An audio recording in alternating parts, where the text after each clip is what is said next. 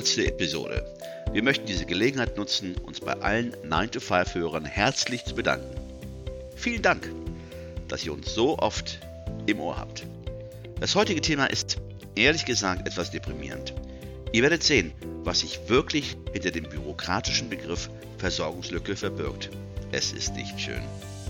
Da wir bei 9 to 5 aber Ideen und Lösungen anbieten, möchten wir hier schon mal einige der kommenden Episoden ankündigen. In dem Interview mit Chris stellen wir sieben schwäbische Strategien vor, mit denen ihr gut und gerne über 500 Euro pro Jahr einsparen könnt.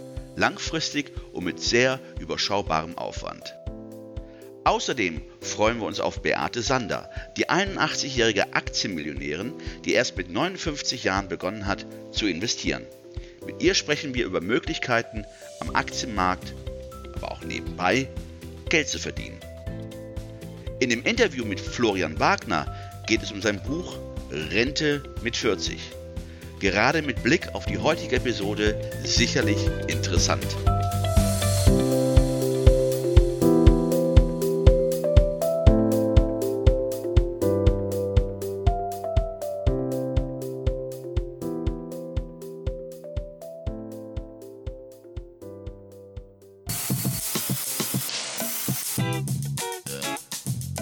Gute Geschäftsideen, großartige Gesprächspartner, gefährliches Halbwissen. Hey, Guerriero, wohin? No lo sé, folge mir einfach.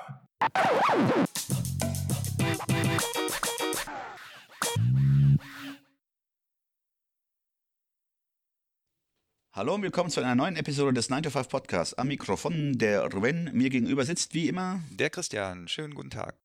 Der Titel der heutigen Episode lautet Nebeneinkommen gegen die Versorgungslücke. Das Kleingedruckte in deinem Rentenbescheid.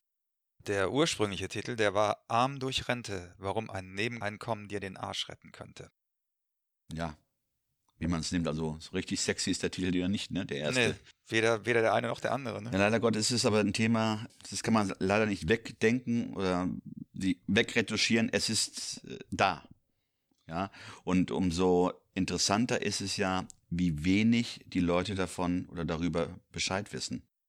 Also der Grund für diese heutige Episode ist, dass wir die Erfahrung gemacht haben, dass das Thema Nebeneinkommen, was ja mittlerweile Hauptthema bei uns ist, belächelt wird von manchen oder sogar abgewertet wird nach dem Motto, das ist was für Schüler oder Studenten, ich bin Arbeitnehmer, ich stehe in der Mitte des Lebens, ich brauche sowas nicht. Manche sehen es sogar als Zeichen des sozialen Abstiegs nach dem Motto, echt traurig, wenn jemand sowas nötig hat. Und wir vermuten, dass sich da einige in einer falschen Sicherheit wiegen. Also es kann sein, dass es jetzt finanziell noch gut läuft, während man in Arbeit ist.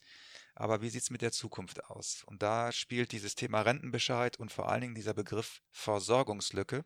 Seit den letzten 10 bis 15 Jahren, seit der Aussage, die Rente ist sicher. Norbert Blüm, ne? Jawohl. Ja, wobei die Aussage stimmt ja, die Rente ist ja sicher, aber die, die Höhe wurde nie was Genau. gesagt. Und genauso im Dunkeln ist man, was die Höhe angeht, wenn man sich dann Rentenbescheid anschaut, man wiegt sich da in einer falschen Sicherheit, wie du schon sagtest. Deswegen möchten wir euch bitten, holt doch mal euren Rentenbescheid jetzt aus diesem Ordner, Elba-Ordner raus, wo wahrscheinlich draufsteht BFA oder Rente oder Zukunft oder was auch immer. Und wenn ihr so einen Ordner nicht habt, dann guckt mal in, eurer, in eurem Schuhkarton mit den ganzen wichtigen Dokumenten. Oder alternativ könnt ihr natürlich auch bei Goggle gucken. Da müsstet ihr eingeben VKB Rentenbescheid richtig lesen als Beispiel. Oder einfach nur Rentenbescheid richtig lesen und da findet ihr dann PDFs oder Webseiten mit Beispielen für einen Standard-Rentenbescheid. Wir möchten nämlich anhand dieses Rentenbescheids jetzt mal die einzelnen Punkte, die alle da stehen, die aber gerne überlesen werden, durchgehen. Erstaunlich hierbei ist ja, wenn man diese Google-Suche äh, vornimmt, wie viel Beiträge es zu diesem Thema gibt und wie viele Leute nicht Bescheid wissen, obwohl die Informationen ja da sind. Genauso, wenn man sich den Rentenbescheid mal anschaut, alle Informationen Sind da. sind da. Nur keiner macht sich die Mühe, auch mal zwischen den Zeilen zu lesen und sich mal Gedanken zu machen, was heißt das denn letzten Endes? Ich glaube, man kann sich das auch in Zahlen nicht so wirklich vorstellen, wenn man es nicht mal durchrechnet. Und da fehlen einem, glaube ich, auch manchmal die, ja, das Handwerkszeug zu. ne? Oder Zeit und Muße. Also wir wollen jetzt mal grund grundsätzlich vorab müssen wir sagen, als, als Rahmen jetzt. Die gesetzliche Höchstrente, das ist ein rechnerischer Wert, den jemand erreichen könnte, der mindestens, das müssen wir sich jetzt auf der Zunge zergehen lassen, 45 Jahre lang den höchsten Beitragssatz in die gesetzliche Rentenversicherung eingezahlt hat. Das wäre aktuell, müsste der ein Einkommen von oberhalb von 80.000 Euro im Monat ab, äh, ab, ja, im Jahr haben.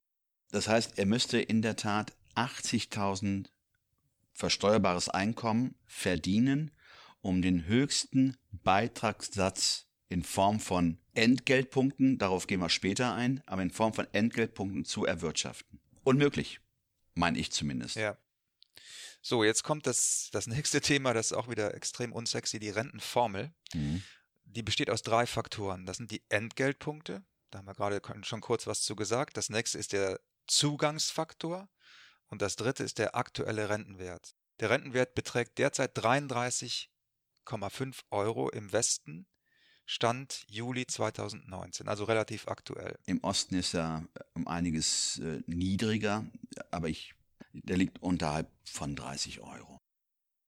Der Zugangsfaktor ist bei 1, wenn man zur Regelaltersgrenze in den Ruhestand geht. Das ist jetzt, das klingt auch jetzt erstmal wie, wie so ein Standardsatz, bedeutet aber, wenn du zum Beispiel nicht mit 65 in Rente gehst, sondern mit 62, dass dieser Zugangsfaktor reduziert wird. Noch ein Hinweis, Zugangsfaktor 1, das ist der, der einen Anspruch auf Rente hat. Es gibt andere Zugangsfaktoren, zum Beispiel wenn du Rente wegen voller Erwerbsminderung äh, erhältst, dann ist es ein Betrag oder der, dann ist der Zugangsfaktor 0,5. Da gibt es noch andere Zugangsfaktoren wie Witwenrente, ich glaube, oder volle Witwenrente liegt bei 0,2 oder 0,4. Schlag mich tot, ich bin mir nicht sicher. Aber dass man, damit man eine Idee ja. bekommt. Also eins ist praktisch die Eintrittskarte zu einer vollen Rente. Zu einer vollen Rente, wenn natürlich die Bedingungen stimmen.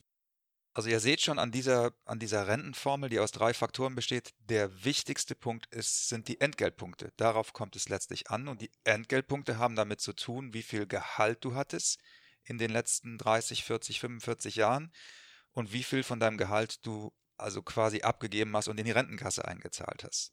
Ja.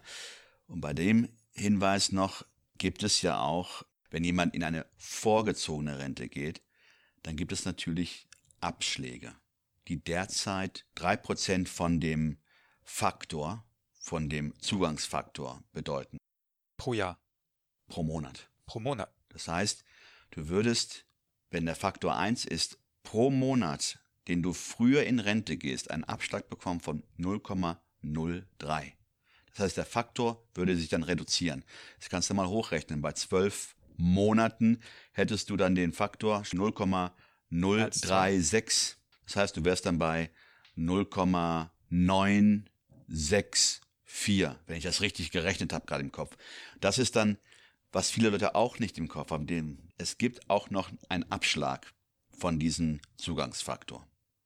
Aber du hast recht, auf die Entgeltpunkte kommt es größtenteils an.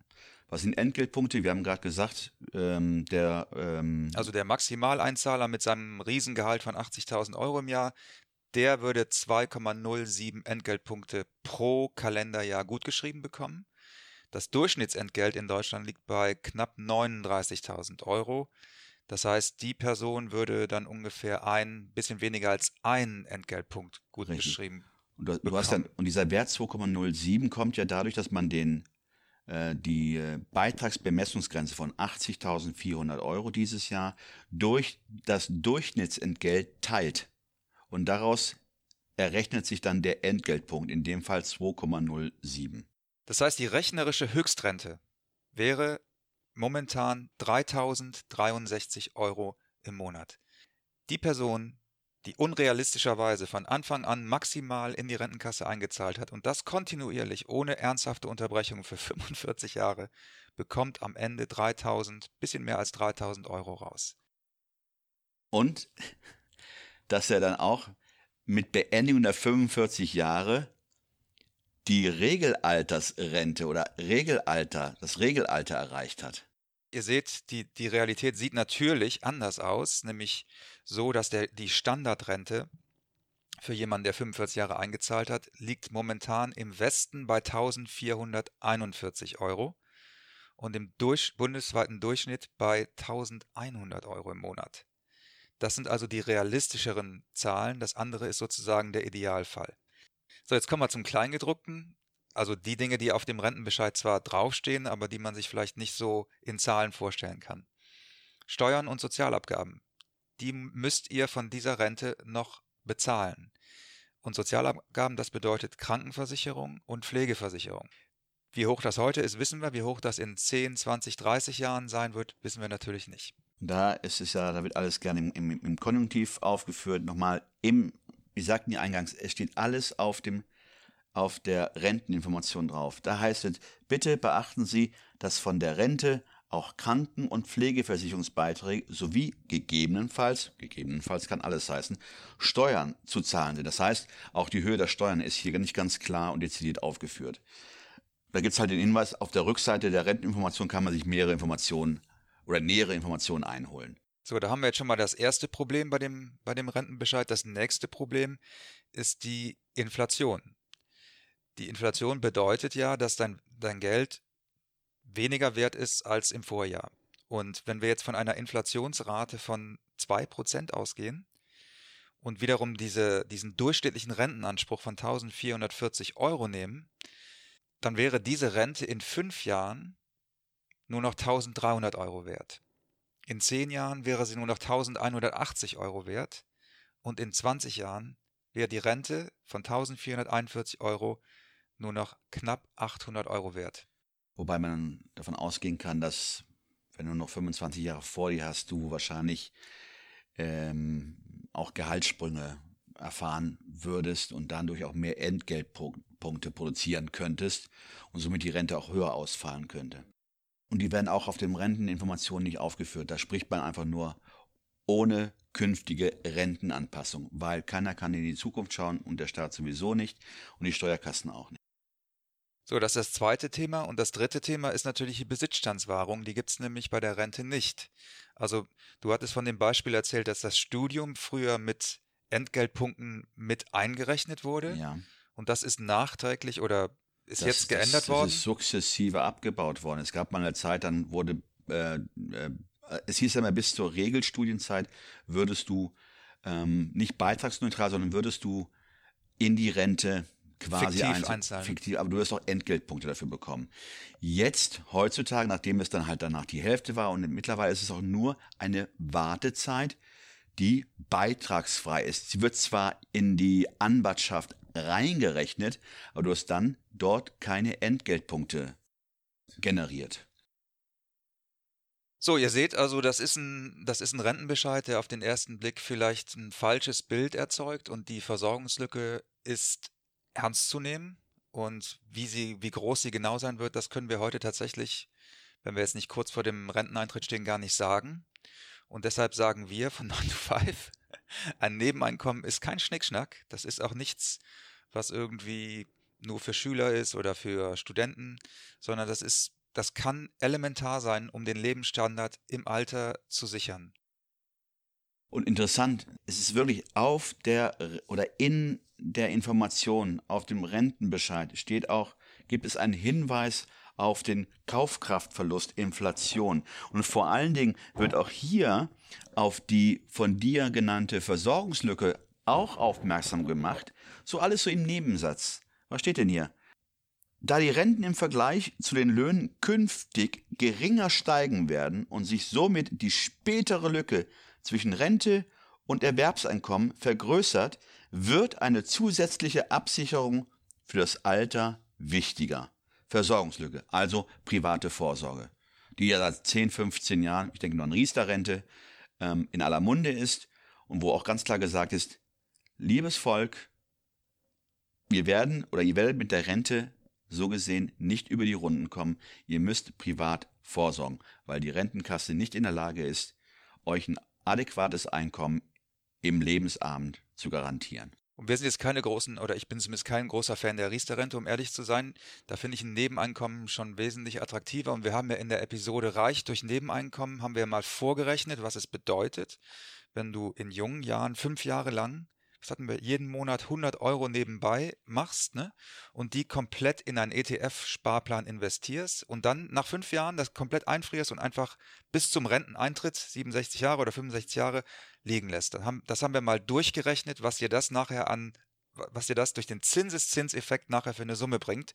Das finde ich ehrlich gesagt eine attraktive Alternative und eine Möglichkeit, die Versorgungslücke zu schließen. Also wer da früh anfängt, ist klar im Vorteil, weil der Zinseszins in dem Fall wirklich für ihn arbeitet, wohingegen, wenn ich mir den Rentenbescheid angucke, würde ich sagen, arbeitet die Zeit gegen einen. Wir haben da auch einen Rechner zur Verfügung gestellt, das heißt, man kann dieses Szenario auch selber rechnen. Spielt einfach mal mit Zahlen und ihr werdet erstaunt sein, was 100 Euro aus einem Nebeneinkommen monatlich angespart über einen Zeitraum von fünf Jahren letzten Endes bei Eintritt in das Rentenalter für ein Vermögen darstellt. Also, diese Episode sollte jetzt keine, sollte euch nicht deprimieren, obwohl natürlich die Zahlen nicht besonders äh, sexy sind, sondern wir wollten mit, mit dieser Episode eigentlich aufzeigen, dass ein Nebeneinkommen, dass man das nicht belächeln sollte, sondern dass man das ernst nehmen sollte und dass das eigentlich für jeden eine gute Möglichkeit ist, seinen Lebensstandard in der Zukunft zu, zu halten oder sogar zu verbessern. Und vor allen Dingen eins dürft ihr nicht vergessen, ähm, ich weiß das ähm, aus äh, dem Bekanntenkreis, die meisten Leute oder viele Leute sind, wenn sie in die Rente gehen, doch erstaunt, was sie am Ende des Tages bekommen. Und das, was dann auf den Rentenbescheiden stand, war, ist nie das, auf dem Konto landet. Auf dem Konto landet.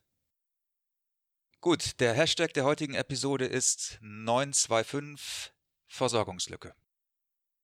L-U-E. Lücke. Gut, wie schon gesagt, nehmt euch mal den Rentenbescheid vor, lest ihn mal aufmerksam durch. Ich meine, das ist kein langer, das ist ja kein, das ist ja kein Roman, das ist eine Seite. Und achtet auf die Feinheiten. Ihr werdet erstaunt sein. In diesem Sinne. Auf Wiederhören. Ciao, ciao. Tschüss. Alle im Podcast erwähnten Ressourcen und Links findet ihr auf unserer Webseite 925.de. Das ist Nein wie Ja, die Zahl 2 und das englische Five wie High Five. Also sagt Nein zum Alltag und Ja zum Abenteuer.